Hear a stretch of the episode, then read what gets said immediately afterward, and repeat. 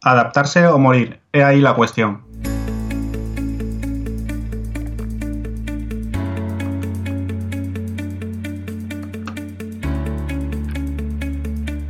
Hola, ¿qué tal? Bienvenida, bienvenido a Paradisers, el podcast del equipo de Marketing Paradise.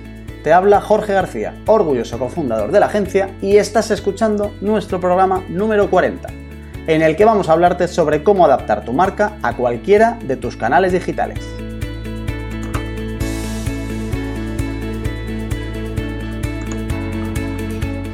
Queremos contarte cómo puedes conseguir que tu marca funcione igual de bien en tu web en tus redes sociales, en tu email o en cualquier canal online, para que se identifique y comunique lo mismo en todos ellos.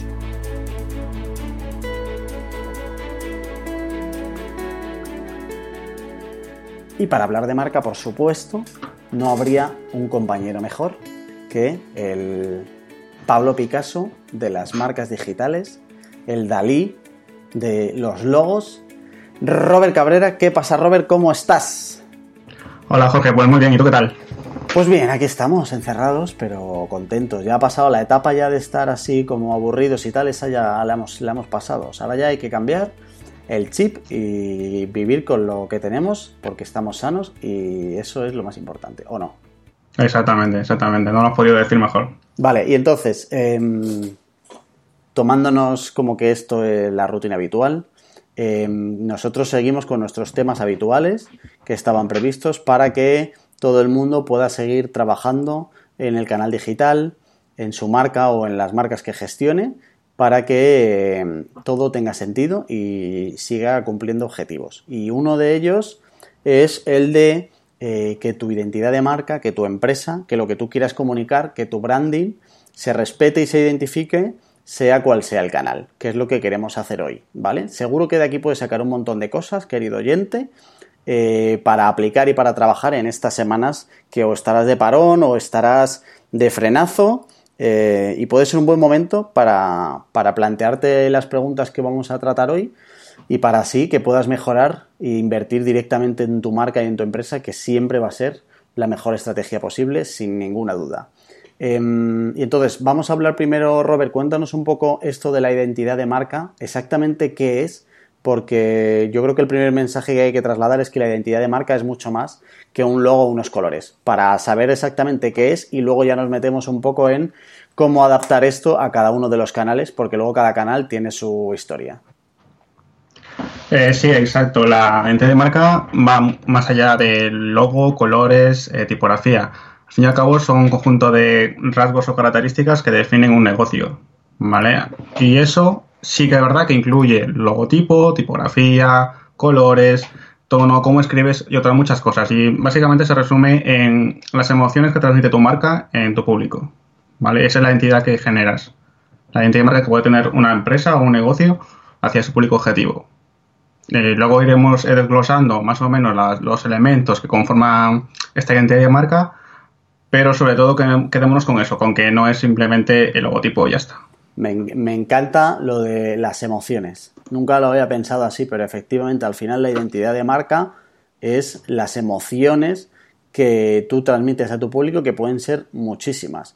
Y luego podríamos decir que el branding como tal es la disciplina que se encarga de que las emociones que transmiten sean que transmites sean las que tú quieres transmitir, porque a lo mejor tú te estás planteando que quieres transmitir que eres divertido y en vez de transmitir eso lo que estás transmitiendo es que eres un maleducado, por ejemplo. Entonces, el branding es importante que se, o sea, el branding lo que hace es encargarse de que lo que tú quieras transmitir eh, se transmita. Y yo añadiría otra cosa que se suele olvidar y, que iría como un paso antes, que no nos vamos a meter ahí porque es un melón muy gordo, pero em, más allá de lo que tú quieras transmitir, lo que la primera pregunta es ¿qué eres tú o quién eres tú? Porque a veces lo que pasa es que queremos transmitir ser divertidos, pero la realidad es que no lo somos. O queremos transmitir eh, que nos preocupa el medio ambiente, pero la realidad es que no nos preocupa. Entonces, como no sea igual de sincero lo que tú eres que lo que tú transmites, eh, al final esto se va a desmoronar seguro. Entonces, para mí hay un primer paso que es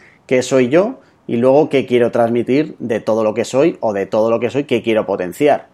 Y entonces luego todo eso terminaría en la, en la parte final, que es lo de la identidad, ¿no, Robert? Eh, sí, exacto. Primero, sobre todo, y en cualquier análisis de, negocio y tal, es el conocerse uno mismo.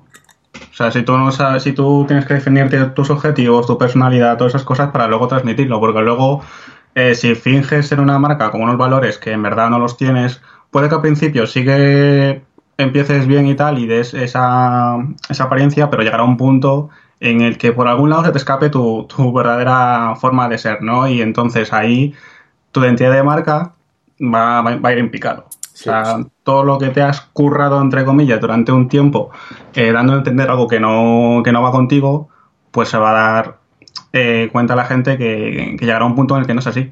Efectivamente, yo, eh, yo creo que esta idea es importante que todo el mundo la tenga clara y es que el branding no va de disimular, el branding va de comunicar mejor lo que tú eres, pero no disimular cosas que no eres, porque al final te pillan. O sea, si vas como cuando la gente va a ligar en la primera cita que todo tiene que ser maravilloso y tú te pones guapísimo, guapísima y eres súper educado y no tienes fallos y no sé qué, a ver, eso te aguanta. Si es para una cita, es fácil. Puedes aguantar perfectamente, hombre, si, si merece la pena, aguantas 24 horas sin, sin mostrar defectos. Pero claro, el branding no va de una primera cita, el branding va de casarse. O sea, va de una relación continua y una relación a veces compleja con tus clientes. Entonces ahí no vas a poder disimular. Preocúpate más en, en fortalecer eh, lo que a ti te interese, pero eh, siempre intentando no disimular, porque como disimules al final luego se te puede desmoronar y eso no se recupera. O sea, lo que está claro es que como una marca intente comunicar una cosa y la gente se dé cuenta de que los tiros van por otro lado, no recuperas a ese público ni de coña.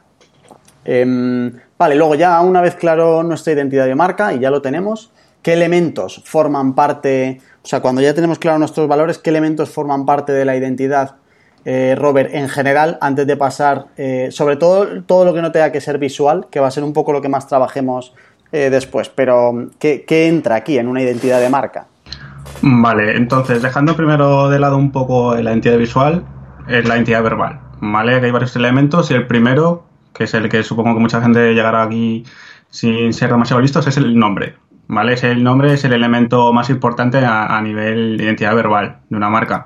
Eh, tanto así que, por ejemplo, ahora con todo este tema del coronavirus y tal, la cerveza Corona, o Coronita, como le llamamos aquí, ha, bajado sus ingresos simplemente por el nombre. ¿Sabes? Que puede ser algo como que, que puede parecer incluso de coña, pero no, es así. O sea, simplemente por el nombre, en este caso, eh, a ver, nadie va a ser visionario y se va a pensar que va a llegar todo, esto, todo esto, ¿no? Pero por elegir este nombre ya puede hacer que tu negocio tenga un menor eh, ingreso. O sea que ese es el, elemento más, más importante a nivel identidad verbal.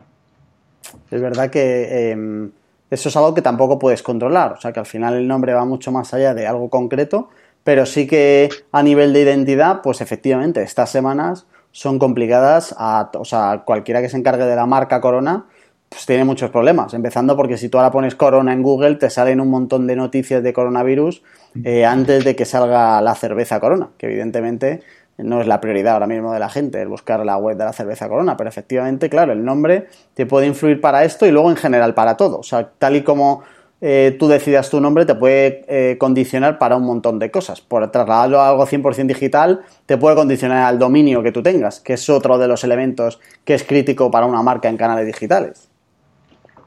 Exacto, exacto, exacto. El dominio es algo muy importante que daremos más adelante. Eh, luego, otro elemento de la entidad verbal es el copy. ¿vale? Es el cómo escribes eh, aplicado a diferentes eh, activos digitales, ya sean en tus redes sociales, en tu página web o en tu newsletter. El copy también es un elemento muy importante porque, dependiendo de cómo escribas, puedes tener un lenguaje técnico, ¿no? De estos que te, te escriben en tecnicismos y tú te quedas en plan ahí con cara de póker que no sabe lo que te han contado. O el hablar, por ejemplo, tan con el tú o usted tan famoso que hay diferencias en sus artículos de por qué hablar de tú o por qué hablar de usted, cuándo, que transmiten cercanía o no, esos elementos también forman parte de identidad verbal como marca, ¿vale? Si es una empresa. En, esto en realidad se incorpora todo lo que es también la voz y el tono, o sea que creo que va como un paso antes, es decir, como, o sea, primero, lo primero es decir cómo eres tú, cómo es tu marca, y en función de cómo es, pues tú decides cómo hablas, que sería como el siguiente paso. O sea, al final si tú eh, eres una marca cercana, eh, pues hablarás de una manera cercana, Si eres una marca graciosa, hablarás de una manera graciosa eh, de vez en cuando, que tampoco hace falta que todos, todas tus publicaciones y todas tus comunicaciones sean un monólogo. Y luego ya, entonces todo eso es lo que se traslada a lo que es el copy como tal, de oye, cuando tengo que hacer un, tengo que hablar en redes sociales, o tengo que hacer los textos de mi web, o tengo que mandar una newsletter, pues traslado esa voz, ese tono y esa personalidad que tiene mi marca a esos, a esos contenidos, ¿verdad? Exactamente, exactamente. El copy incluye todas las cosas, voz, tono y luego eso aplicado pues eh, en las situaciones que haga falta. Correos, respuestas, web, en todos los elementos. Cuanto más trabajes esto, más humana va a ser tu marca. Es decir, em, al final tu marca siempre va a estar identificada con un logo en canales digitales. Lo normal es que sea un logo. Nadie pone una persona con una foto y, un nombre y unos apellidos detrás de una marca como tal. Eso sería bastante peligroso en muchos sentidos y daría para otro programa, de hecho. Eh, y entonces intenta humanizar tu marca lo máximo posible. Intenta que tu marca hable como una persona normal, que hable los mismos códigos que el canal donde estás escribiendo y que hable también el mismo lenguaje. Eh, no el lenguaje literal, sino más metafórico de, oye, que hable los, de la misma forma que habla tu público. Todo eso sería como toda la identidad verbal, que eso se puede transmitir a cualquier canal en realidad con relativa facilidad. O sea, puedes mantener la voz y el tono en cualquier canal, ¿verdad, Robert? Sí, exactamente, exactamente. Donde estaría la chicha, que es donde lo metemos ahora, es en la identidad visual. Es decir, que ya sé cómo quiero hablar, pero eh, hay algo que comunica también muchísimo, que es todo lo que es la identidad visual. ¿Ahí que entraría? Pues aquí entra el logotipo, los colores, tipografía, imágenes, elementos como iconos, patrones. Todos estos elementos visuales son los que también van a formar parte, en muchas veces, dependiendo de qué red social, por ejemplo Instagram, la identidad visual tiene mayor impacto a la identidad verbal, que también es importante, pero que es lo segundo que ves, por así decirlo. Primero ves la imagen, el diseño, lo que sea, y luego ya tenés el copy. Y, esto que además tiene como un puntito más peligroso porque no puedes controlar del todo lo que, lo que hablabas antes de las emociones. Sí que en función de cómo escribas puedes hacerte la idea de, cómo, de qué emociones vas a provocar en la gente, pero esto de colores y tipografías y tal es un poco más complicado de saber exactamente qué es lo que vas a comunicar o qué emociones vas a comunicar en la gente. O sea, digamos que es como más Em, pasivo, es decir, que tú de manera activa puedes gestionar mejor todo lo que son textos, pero esto es un poco más eh, comunicación pasiva como tal y que, que además eh, esto es lo que nos da guerra a la hora de adaptarlo a cada canal, que es lo que vamos a ver ahora. Sí. Sí, sí, sí. A ver, eh, lo que dices esto es un poco más pasivo. A ver, también es verdad que hay muchas... Mm, hay muchas, eh, ¿cómo decirlo? Teorías, ¿no? Teorías, exactamente, teorías, sí. Es como, hay teorías del color, hay significados para un tipo de fuente o no, eh, que son, pues eso, teorías y que luego también te ayudan a transmitir. esas, teorías, Robert, te ayudan a como a respetar unos básicos, ¿no? Sí, exactamente, y sobre todo, pues que vaya a tono con el copy, Ajá. ¿sabes? O sea, no me puedes hablar de de un tema serio que sea importante y luego usar colores, eh, yo que sé, amarillo violín, ¿sabes? En tus creatividades, entonces no va acorde. Vale, vale. Ok, vale. ¿Y mm, qué, cómo, cómo, de importante es que la gente tenga en cuenta o, que, se, o que nos planteemos el, el que cada canal digital tiene que tener una adaptación de nuestra marca? Porque eh, luego cada canal, ahora iremos viendo cada uno, tiene sus casuísticas y no te dejan eh, em, comunicar la parte visual de tu marca como tú quieres en algunos casos. Tienes que adaptar cosas, ¿no? Sí, eh, está cada red social, en este, vamos a centrarnos en las redes sociales para poner un ejemplo, en el que cada una, por ejemplo, tiene un formato.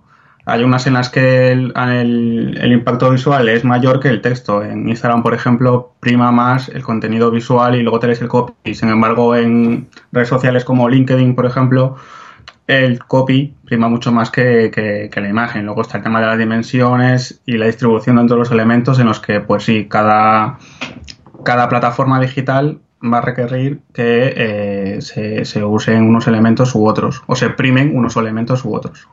Vale, ¿cuáles serían como los dos objetivos del branding en todos los activos digitales? Es decir, que al final cuando yo vaya a adaptar mi identidad a cualquier canal, a un email o a un Instagram o a un Twitter, ¿qué dos objetivos tendría que eh, cumplir para yo saber que me estoy orientando bien en las adaptaciones? Pues el objetivo principal de hacer branding o fomentar la identidad de marca es el reconocimiento. El que la gente ponga cara a tu empresa y que no, haga falta eh, pues ver el logo, por ejemplo, que hemos dicho que es importante, o leer el nombre para saber que esa creatividad o ese texto o esa newsletter es tuya. Ese es el principal objetivo. Y luego está el posicionamiento, que se podría decir que es como una consecuencia de, que la gente te reconozca. Una vez que la gente ya sabe quién eres, vas a generar un posicionamiento en ellos. Eso se puede decir, se podría resumir en esos dos. Em, en realidad estos dos, digamos que por encima o, el elemento que los puede unir a los dos es lo que decíamos antes de personalidad, ¿no? O sea que al final, eh, pues imagínate que estás en la calle y de lejos ves a alguien, sabes que es él por algo, pues por, porque, por la ropa, por ejemplo, porque sabes que es él, o porque siempre lleva, lleva gorra y entonces sabes que es él, le ves las espaldas y sabes que es él, eh, eso sería el reconocimiento. Y luego el posicionamiento es que eh, tú sabes que el que estás viendo desde allí es Robert y sabes cómo es Robert. Y entonces eh, Robert se ha posicionado con todas las conversaciones que ha tenido conmigo de una determinada manera. Entonces yo tengo una imagen de Robert que es un chico simpático, educado y generoso, por ejemplo. ¿Vale? ese sería el posicionamiento que Robert se ha conseguido gracias a su personalidad, gracias a lo que ha demostrado en todas las interacciones que ha tenido conmigo siempre.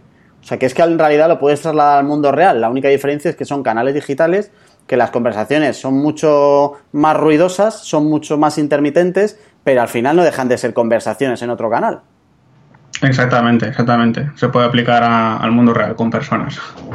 Vale, y entonces eh, entiendo que em, todo esto, eh, todo mi identidad luego hay que llevarla a cada activo digital. Vamos a ir como por cada activo digital, así como hemos cogido tres principales, para, porque no nos daba tiempo mucho más, pero bueno, con esto yo creo que todo el mundo se puede hacer un poco la idea de eh, lo que debería hacer y preguntarse en cada uno del resto de activos. Empezamos por la web, ¿no, Robert? Sí, exacto.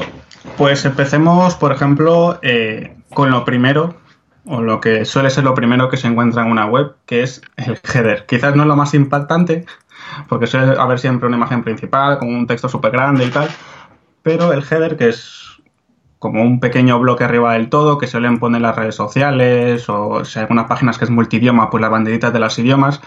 Ahí, por ejemplo, se puede llevar el fondo con un color corporativo que tengamos.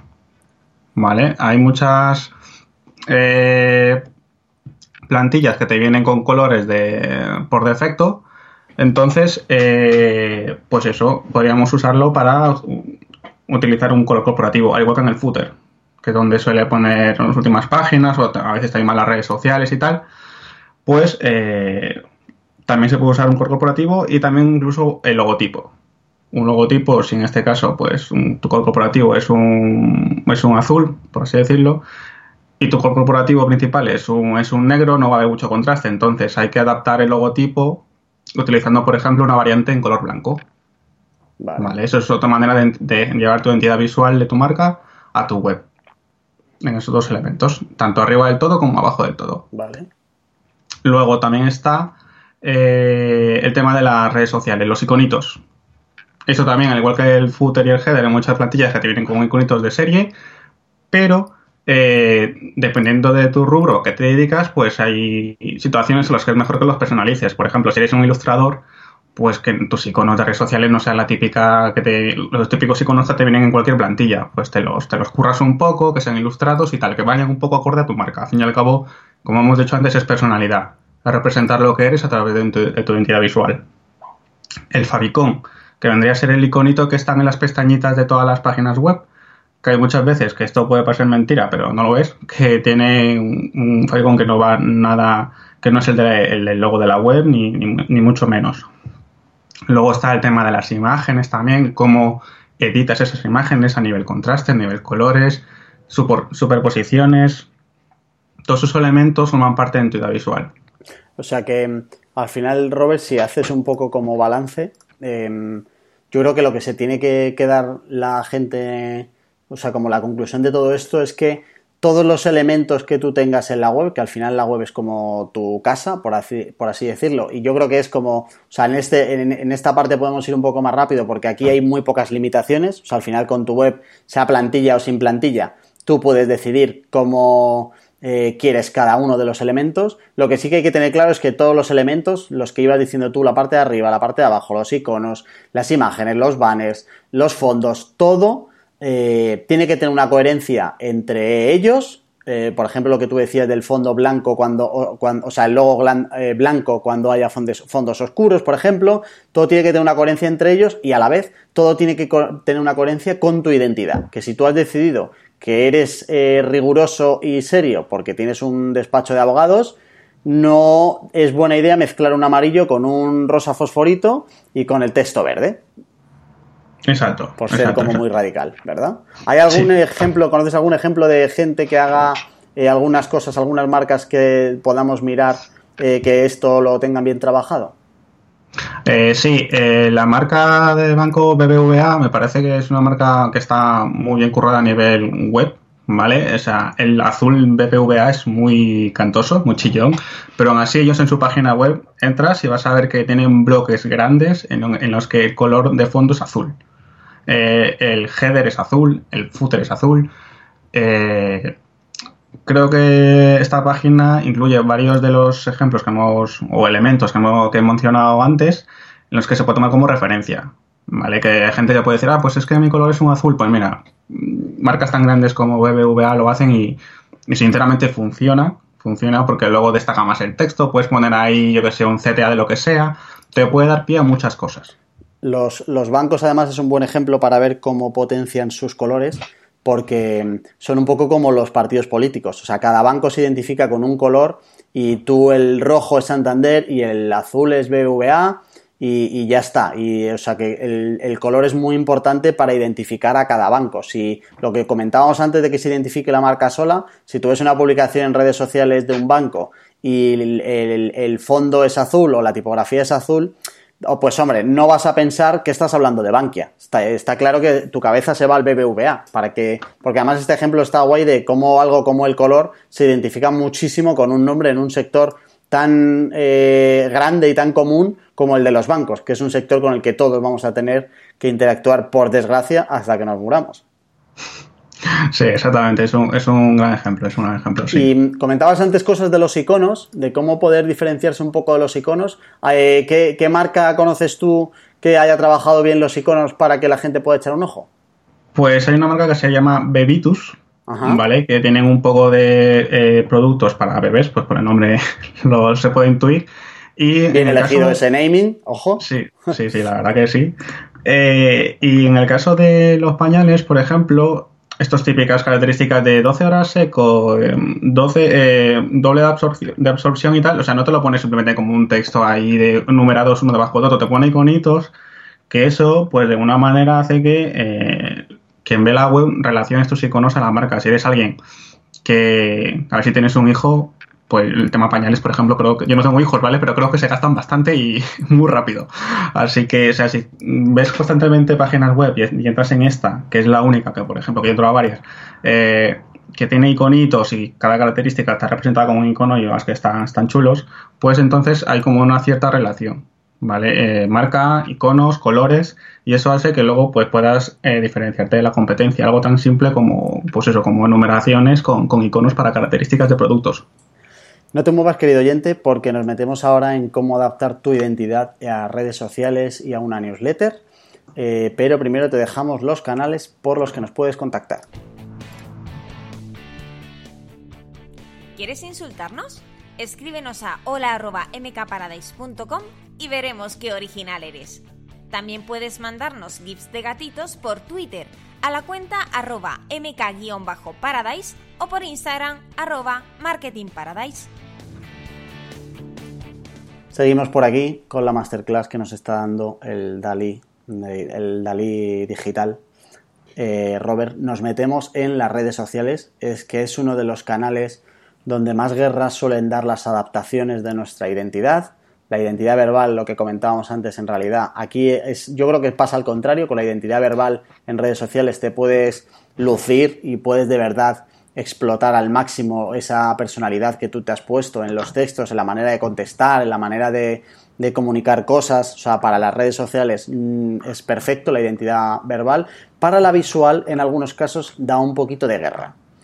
Eh, consejos, eh, Robert, de, a la hora de llevar la identidad que nosotros hemos construido en general, la que hemos construido en la web, donde ahí hay muchas menos limitaciones, a algo que suele tener eh, algunas limitaciones como redes sociales.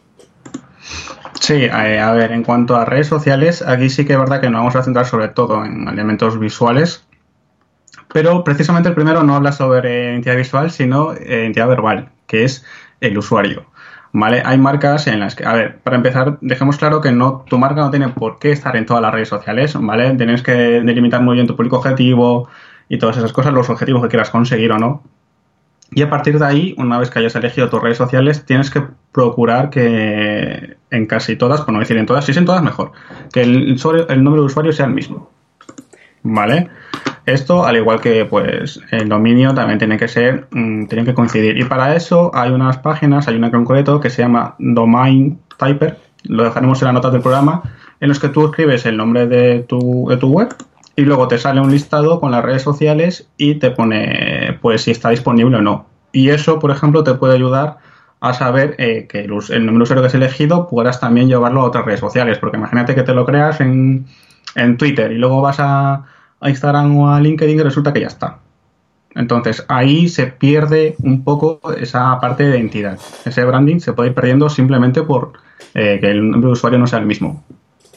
Em, aquí es verdad que, por, porque la gente no se hunda, eh, es muy complicado hoy en día ya el conseguir el que todo, todos tus perfiles sociales y tu dominio y todo esté unificado a no ser que te inventes una palabra rara, ¿vale? O sea, es imposible que palabras normales o nombres habituales y comunes y tal no estén registrados. Además de eso, como tengas un nombre un poco largo, puedes tener también limitación de caracteres en algunas redes sociales para elegir el usuario.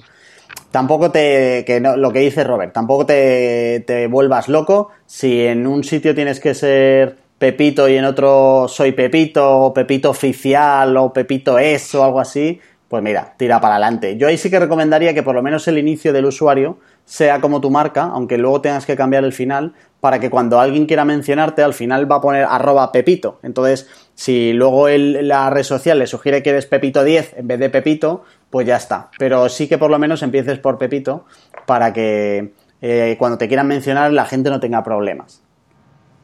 Sí, exactamente, al menos que tenga una, semejanza. Y luego el segundo eh, es eh, el usar una guía de estilo. ¿Vale? Al igual que hay, marcas, bueno, no deberían tener las marcas, una, como un manual de marca en cuándo usar el logo, cómo usar el logo, tipografías, colores y todo eso, estos elementos también deberían llevarse a las redes sociales. ¿Vale? Estas actividades eh, de un día publico una, una creatividad con el tamaño centrado, negrita, y al día siguiente con otra fuente más pequeña y color rojo. Pues no. ¿Vale? Hay que procurar que eh, hay una coherencia, ¿vale? Cuando alguien entre a tu perfil, pues que vea una simetría, no que sea, eh, pues hay un circo de colores, un circo de tipografías o de tamaños o lo que sea que haga que el usuario eh, pues se pierda un poco y no encuentre esa, esa identidad. Hay muchas marcas que entras y, visualmente te, impactan. Quizás no porque haya una cantidad de elementos muy grande ni nada, simplemente a nivel visual ves una coherencia y hay mucha gente que relaciona marcas por simplemente estas cosas.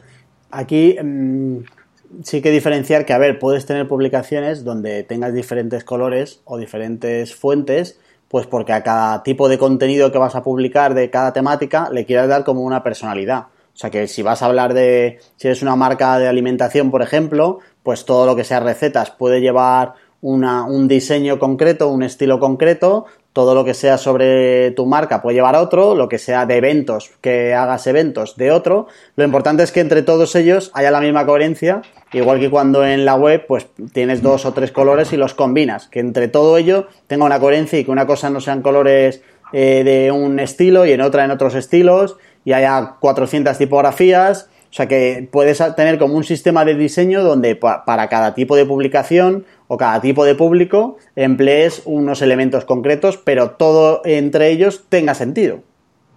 Exactamente, me das pie al siguiente punto que es usar plantillas. ¿Vale? Eh, si tienes unas redes sociales y publicas de diferentes eh, temas o diferentes eh, información o lo que sea, hay que usar yo recomiendo usar plantillas. ¿Vale? Pues para lo que has dicho tú, si hay una, algo que es un poco más informativo, otro que es un poco de, con menos texto y más imagen, pues que a pesar de que sean contenidos diferentes, todos estos tengan una especie de plantilla para que cuando vuelvas a publicar algo de informativo ya tires de esa plantilla. ¿Vale? eso. Tenga una coherencia y esté unificado, ¿no? Exactamente, eso a nivel visual eh, te genera mayor coherencia, que eso a, su vez te da más identidad de marca y que eh, también eh, te, te, ahorra trabajo, sinceramente, porque luego no todos los días estamos creativos, no todos los días estamos tenemos tiempo como para ponernos a hacer aquí un diseño que nos puede echar horas, ¿sabes? Simplemente si tienes una plantilla, que, que lo que he dicho antes, hay muchas marcas que usan un mismo esquema, pues eh, puedes tener unas redes sociales muy, muy curradas y muy bonitas. Y, además que el usar una plantilla y el sacar siempre como la misma estructura para un mismo tipo de contenido, también ayuda al usuario a relacionarlo, porque identifica que siempre es el mismo patrón. Al final estamos hablando de que un usuario cada vez que entra en una red social recibe un montón de impactos diferentes de un montón de marcas diferentes. Cuanto más le acostumbremos a identificar lo nuestro con un determinado patrón, eh, más fácil va a ser que nos reconozca rápidamente, ¿verdad? Sí, exactamente, exactamente. Tanto nosotros, eh, también como el, tipo de contenido. Ahí, entra... ahí por, por, seguir avanzando, hay una, hay una cosa que yo sigo viendo por ahí que em, es como una pequeña obsesión que tienen algunas marcas, que es lo de en las redes sociales, en todo lo que sacan, meten el logo. Em, Robert, ¿qué opinión tienes tú con, esa locura de meter en todo el logo de la empresa? Yo doy un no rotundo, sinceramente. O sea, alguien que, que mira tu red social, ya sea porque entra de, casualidad o porque te sigue y es alguien que está pendiente de tus publicaciones, ya ve el nombre de tu marca en, tanto en el usuario como en el, a nivel imagen. Eh, yo a veces incluso como, como hashtag o lo que sea. Eh, hay cosas que ya son como obvias, entonces eh, poner el logo que puede estar bien, muchas muchas marcas lo piensan, pero no lo está porque es primero te quita te quita espacio, luego lo que he dicho antes, cuando una marca te, ya sea porque te sigue o porque lo ha hecho de casualidad, siempre aparece tu nombre, aparece tu iconito, tu, tu nombre, entonces es como dar repetir demasiadas veces la información es como si te fueras a presentar a alguien y en vez de decir hola soy Robert, digas hola soy Robert Robert. Sí, sí, sí. repites lo que eres todo el rato, lo repites desde el avatar, desde el nombre de tu perfil y luego lo repites otra vez desde la fotografía. Sí, exactamente, que te quedas allí en bucle, ¿sabes? Presentándote en bucle, porque, y eso no, o sea, no, no lo veo sinceramente sentido. Yo creo que es algo que se debería obviar porque, eh, pues eso, ¿no? Ya aparece tu nombre y tal, y sobre todo cuando eres una marca que ya tiene cierta eh, reputación. ¿Sabes? Hay marcas que yo que sé, que tienen un montón de seguidores que, se empeñan en poner tu, tu su, su, su, logo, que es en plan, pero si es que ya te sigue 10.000 personas, tiene 10.000 seguidores, tú crees que esta persona eh, le hace falta ver tu logo si ya la ha visto hasta en la sopa. Claro, ¿por qué no te centras más en el contenido que vas a sacar y menos en, el que quede bien claro que lo has hecho tú, que ya está claro, que es que no necesitas marcar todo lo que hagas con un sello eh, para que todos tengamos claro que lo has hecho tú. Sí, exactamente, exactamente. Sí que es verdad que hay pues, ciertas fechas en las que sí que te los puedo pasar, como puede ser pues, las típicas fechas de Navidades, Año Nuevo, de Feliz Navidad, un pequeño texto y el logo. Pues entonces hay en casos como esos, pues, pues te puedo decir que, que, que vale, te cuela. Pero así eh, con una publicación de contenidos eh, medianamente frecuente, pues no te lo recomiendo. No recomiendo poner el logo, la verdad. Vale. Vale. Em, venga, avanzamos un poquito ya una vez de que tenemos claro que no vamos a poner el logo en todos los sitios. Sí que hay que tener algunas cosas em, en cuenta en cuanto al logo y el logo adaptado a, las redes sociales. Sí, exactamente. A ver, si eres de estas marcas que se empeñan en seguir poniendo el logo en las redes sociales, pues yo te diría que tomes en cuenta eh, el término variación, ¿vale? Eh, que tu logotipo sea eh, principalmente un color negro, ¿vale? Y resulta que vas a ponerlo sobre una imagen que también es, oscura, pues entonces tu logo no, no, no, no, no va a resaltar. Si quieres poner el logo, al menos haz lo que se note, ¿sabes? Nos hemos topado no de, pues eso, no de, imágenes en los que el logo prácticamente no se ve. Entonces, puede ser variaciones de color, pasar de un negro a un, a un blanco, o si no, incluso eh, la disposición de los elementos, ¿vale? Está siempre el gráfico y el texto. Pues bajar el, el, texto, ¿vale? Son usos permitidos o que deberían tener eh, los logos en los que, dependiendo de cómo está la información o sobre qué fondo, se muestra de una manera u otra. Eso en realidad viene como desde el paso uno de cuando diseñas tu identidad, que luego tenga diferentes aplicaciones, ¿verdad? Sí, exactamente, exactamente. Luego de, cara a las redes sociales, eh, o sea, como los perfiles, una cosa es la parte de las portadas, que es en plan de que, pues joder, que cada portada tiene un tamaño y tienes que adaptarte un poco al tamaño de cada uno, que eso ya es como cualquiera que trabaje en redes sociales lo tiene claro. Pero hay una cosa que quiero eh, comentar contigo, a ver qué te parece, y es eh, lo normal en las marcas es como que en el perfil del usuario pongan su logo pero claro, el espacio que nos da cada perfil es, primero, mucho más reducido que el que podemos tener en otros sitios y segundo, que es eh, circular. Em, ahí tendríamos que buscar el, el imajotipo este clásico, o como se llame, para que se pueda identificar la marca, pero por ejemplo, si tienes un logo eh, muy horizontal, que sea una, pues por ejemplo, si Marketing Paradise fuera una palabra todo seguida, eh, no entra bien y no se, no se visualiza bien en, algunos formatos. Sí, aquí dependiendo de cómo sea de cómo se distribuido tu logotipo, pues hay veces en los que hay que primar eh, el texto y otras veces eh, el, icono.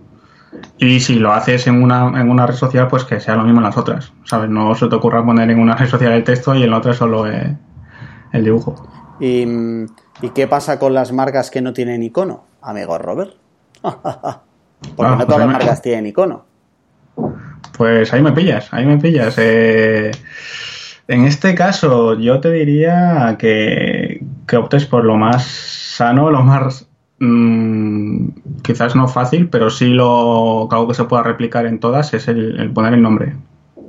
El nombre, porque si lo que haces, que hay mucha gente que hace esto, muchas marcas que, que he visto, que tiran de, logos eh, sacados de la manga de cualquier banco de imágenes y luego resulta que ese mismo logotipo lo ves en otras. Mm, eso es verdad que es eh, que... Entonces, em, es mejor eh, poner el nombre de tu, de tu marca, aunque quede un poco más cutre, a usar eh, un, un, vector de un logotipo sacado de un banco de imágenes, teniendo la, teniendo la posibilidad de que otra marca haga lo mismo.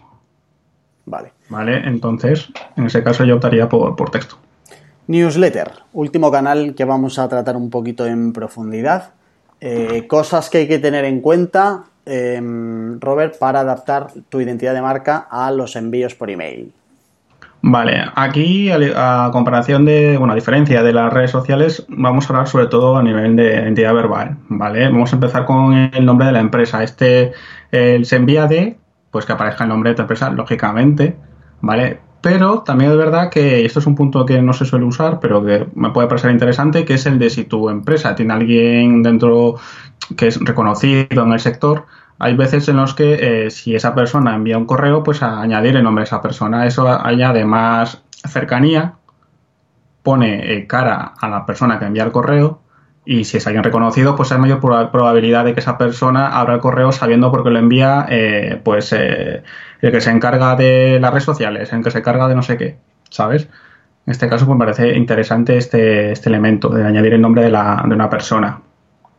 Y luego está también eh, el seguir la misma línea gráfica de la web, ¿vale? Sí que es verdad que dependiendo pues, de qué herramienta uses para, para elaborar newsletter, pues te pueden dar más posibilidades o no de personalización, pero eh, tanto a nivel tipografía, a nivel colores, ¿vale? Los botones, por ejemplo, si en tu web usas botones color azul, pues que los CTAs de tu página web también sean, o sea, de tu newsletter también sean azules, que tengan toda una coherencia, ¿vale?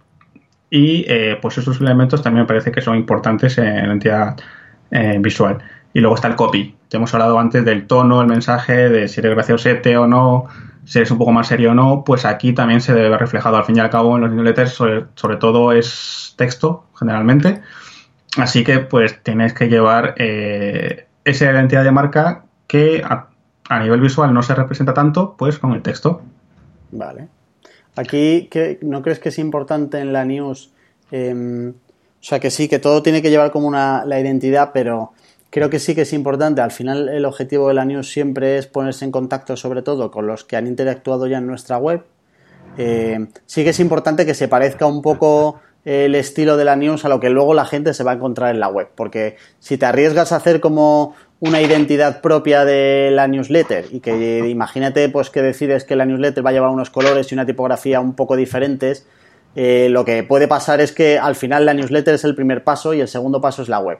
Si no tienes los dos pasos igual, puede chirriar un poco. Si en la newsletter te encuentras rosas y luego en la web te encuentras rojos. Aunque entre ellos puedan tener sentido, pero eh, puede, puede como ser un poco eh, extraño, ¿no? Sí, sí, exactamente. Y tenemos un ejemplo que me parece una, marca que lo hace muy bien, que es Later, que es una herramienta de programación de contenido para Instagram, que ellos, por ejemplo, en su blog utilizan unas cabeceras para los artículos y cuando tienen que enviar eh, una newsletter, pues con estos mismos artículos, lo que hacen es coger las mismas cabeceras.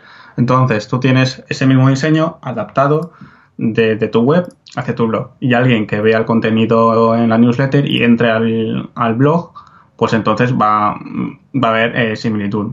Se va a contar con lo mismo. ¿Sabes? O sea, no en este caso, pues lo que hemos dicho antes, de la misma línea gráfica de la web que se represente también en la newsletter. Vale. Te vamos a dejar los enlaces de todos los ejemplos que nos está contando Robert en mkparadis.com barra paradisers. Eh, vale, Robert, llegamos al final. Eh, el consejo final barra resumen de todo esto. Vale, si yo tendría que dar un resumen a nivel contenido, a nivel diseño, eh, es el de reciclar. ¿Vale? Que esto consiste en que si tú creas un, contenido para una plataforma, un activo digital, pues que eh, lo puedas adaptar también a otras, siempre y cuando eh, esté acorde con tus objetivos de marketing. Hemos hecho el ejemplo de Later, por ejemplo.